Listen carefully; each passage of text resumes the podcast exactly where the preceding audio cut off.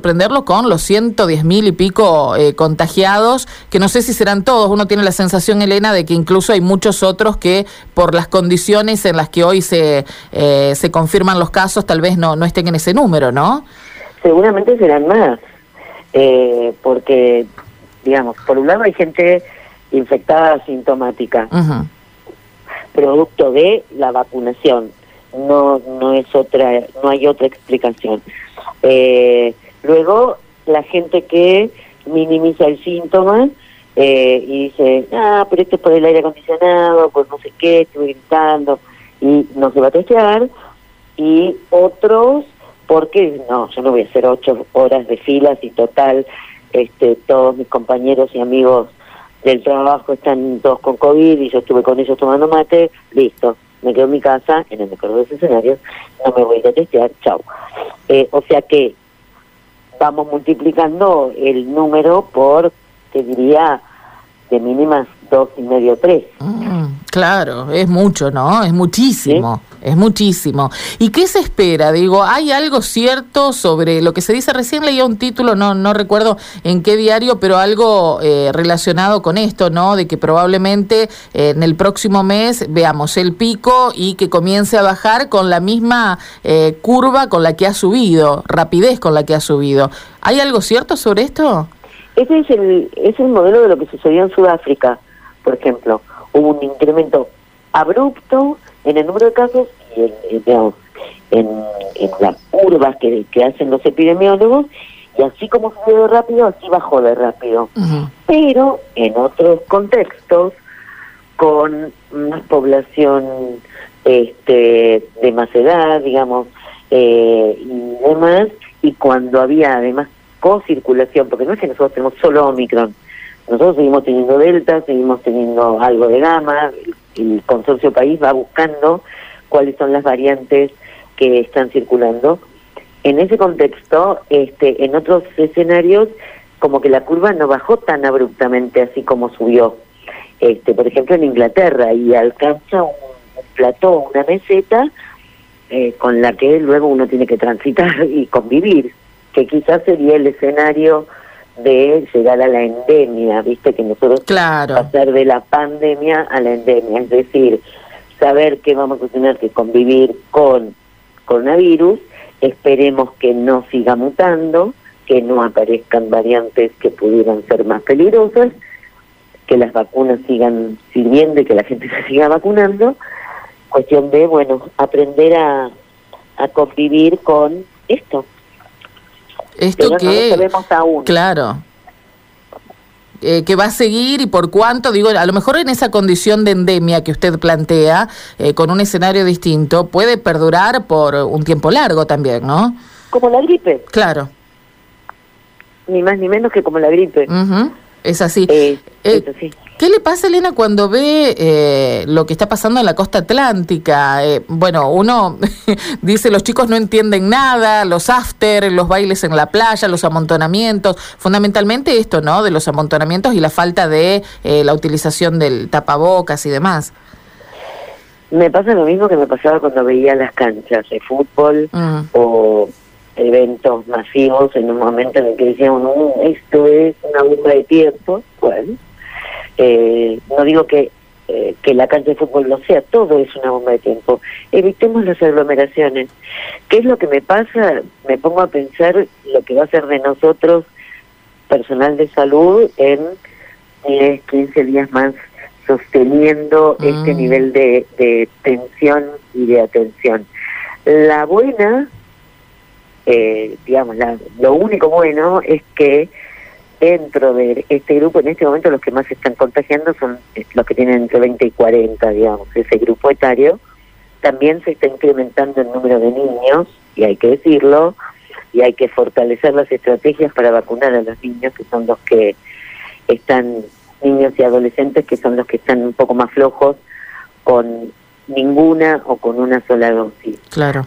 Este, pero digo, lo que me genera es esto, es bueno, a ver, espero que estén vacunados, este grupo de 20 a 40 que está en la playa, todos amuchados, gritando, bailando sin barbijo, eh, espero que estén todos vacunados y probablemente no van a ser formas graves. Pero también hay que decir que supongamos que es una enfermedad que termina teniendo una mortalidad de 0,1%. Primero que si te toca a vos o un hijo tuyo ese 0,1%, vos te transformaste en el 100% de la estadística. Claro, claro, ahí está la cuestión. Y punto dos, que si pongamos que es 0,1% y vos tenés 100 casos, vos decís, bueno, nada. Pero si vos en vez de tener 100 casos tenés 100.000, el número de arriba cambia. Tal ¿Se cual. entiende? Sí, si uno aumenta el denominador, fracciones, quinto grado. Si uno aumenta el denominador, viste, en algún momento empezás a este a tener más casos y algunos potencialmente graves ahí está el riesgo, ¿no? Y la preocupación, digo, porque muchos dicen, bueno, ¿por qué se preocupan tanto si total son cinco días, siete días de aislamiento, es leve? Bueno, ahí está la cuestión, los, casos que puedan no ser leves, ¿no? ¿Y sirve de algo esto del pase sanitario? Digo, ha surgido efecto, no, no si sirve de algo. Si surgió efecto y ha hecho reflexionar a algunos y aunque sea por poder hacer distintas actividades, han decidido vacunarse. ¿Qué se observa? claro, a ver, si sirve para convencer al que se dio la primera dosis y como tuvo un poquito de fiebre y al día siguiente no pudo jugar a la pelota y no se quiso dar la segunda dosis, este, si sirve para presionarlo porque después va a querer ir a la cancha mm. para que vaya y se dé la segunda dosis, bienvenido sea. Eh, yo creo que lo que debiera ser obligatorio eh, es el, que todos, todos, el primero al último de los ciudadanos de este bendito país, puedan tener acceso a información eh, clara, concisa, fidedigna y comprender la eficacia y la seguridad de las vacunas. Si garantizáramos esto, probablemente habría menos gente reticente a vacunarse. Ahora, eh, no es obligatoria la vacuna, ¿ok? Tampoco es obligatorio que vayas a la cancha o a un festival de doma en Jesús María ah. o a lo que te plazca, digamos, o a ganarte 3 millones de dólares en el abierto de Australia. Claro, porque esto abarca a todos, inclusive a Djokovic, ¿no? Absolutamente. Y me parece fantástico que se le haya puesto la restricción, la verdad. Elena, eh, para entender un poco la dinámica, digo, del contagio, ¿cuántos días se calculan entre que uno tuvo el contacto estrecho con alguien que de forma sintomática o asintomática está con COVID y se manifiestan a lo mejor los primeros síntomas o uno puede comenzar a dar positivo. ¿Qué periodo calculan ustedes? Mira, lo que sabemos es que una persona que empieza con síntomas tuvo un periodo de contagiosidad en las 48 horas previas al comienzo de esos síntomas. O sea que si vos fuiste contacto estrecho ayer de una amiga que te dice, che, vos sabés que hoy estoy con fiebre, y se va a hisopar y le da positivo, vos sos contacto estrecho. Y vos tendrías que esperar, ver, primero tenés que aislarte, sin duda alguna, ¿sí? Y luego, ya no estamos hisopando a los contactos estrechos, salvo que sean población de riesgo, mayores de 60 años, este, pero lo primero que hay que hacer es aislarse para no seguir propagando el virus, porque vos podés, suponte, eh, si estás vacunada en forma completa, tu última vacuna la recibiste hace menos de cuatro meses, vos estás asintomática, pero podés transmitir el virus igual. Entonces vos tenés que quedarte en aislamiento siete días. Clarísimo. Eh, por último, una recomendación para los que se van de vacaciones. Todavía habrá mucha gente que tendrá previstas las vacaciones y más allá de que a lo mejor cambiaron las condiciones, bueno, ya estaban hechas las reservas y demás, el viaje se va a hacer. ¿Qué se recomienda? Imagínese usted una familia en auto, por ejemplo. Distinto es el caso de los que van en avión o en colectivo, que ya tienen que tener otras precauciones incluso en el viaje. Pero ¿qué, qué se recomienda en cuanto a la movilidad, a qué hacer y qué no hacer en destino? Primero, en el auto, eh, si van los chicos atrás y los padres adelante, tener todo el tiempo el auto ventilado. Y luego, si vas a parar en la ruta para tomarte una gaseosa, comer algo, ponerte el barbijo todo el tiempo este, cuando vas a interactuar con gente que no es de tu burbuja. Luego, en la medida de las posibilidades, evitar los eventos multitudinarios. Verdaderamente, es innecesario y esta cosa de que, bueno, total es más leve, no pasa nada, eh, no está bueno nunca infectarse con nada, digamos, porque además te fuiste 10 días a la costa y te tenés que comer 5 adentro con un poco de fiebre o porque tenés que estar aislado y condenas al resto de tu familia.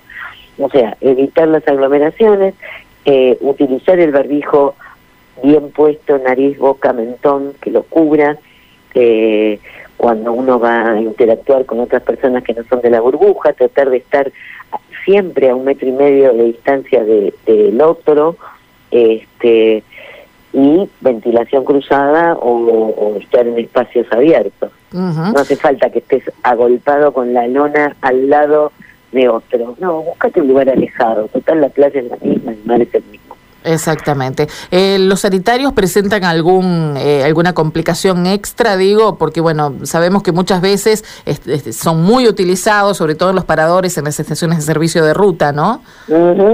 el lavado de manos continuo y poner, si no tenés acceso, por ejemplo, si eh, me resulta un poco difícil de explicarlo por radio, pero lo intentaré.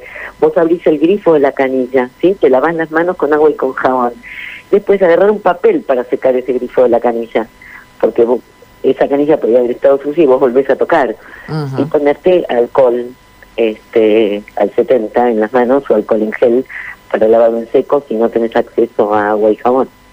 Perfecto. Elena, gracias por eh, prestarse siempre al diálogo, es muy clara y la verdad que eh, nos da una mano en esto de difundir las cuestiones que son necesarias a esta hora, como es recomendar la vacunación y, todos los cuidados. Así que muchas gracias, a pesar de ser sábado la hemos molestado y siempre está muy disponible.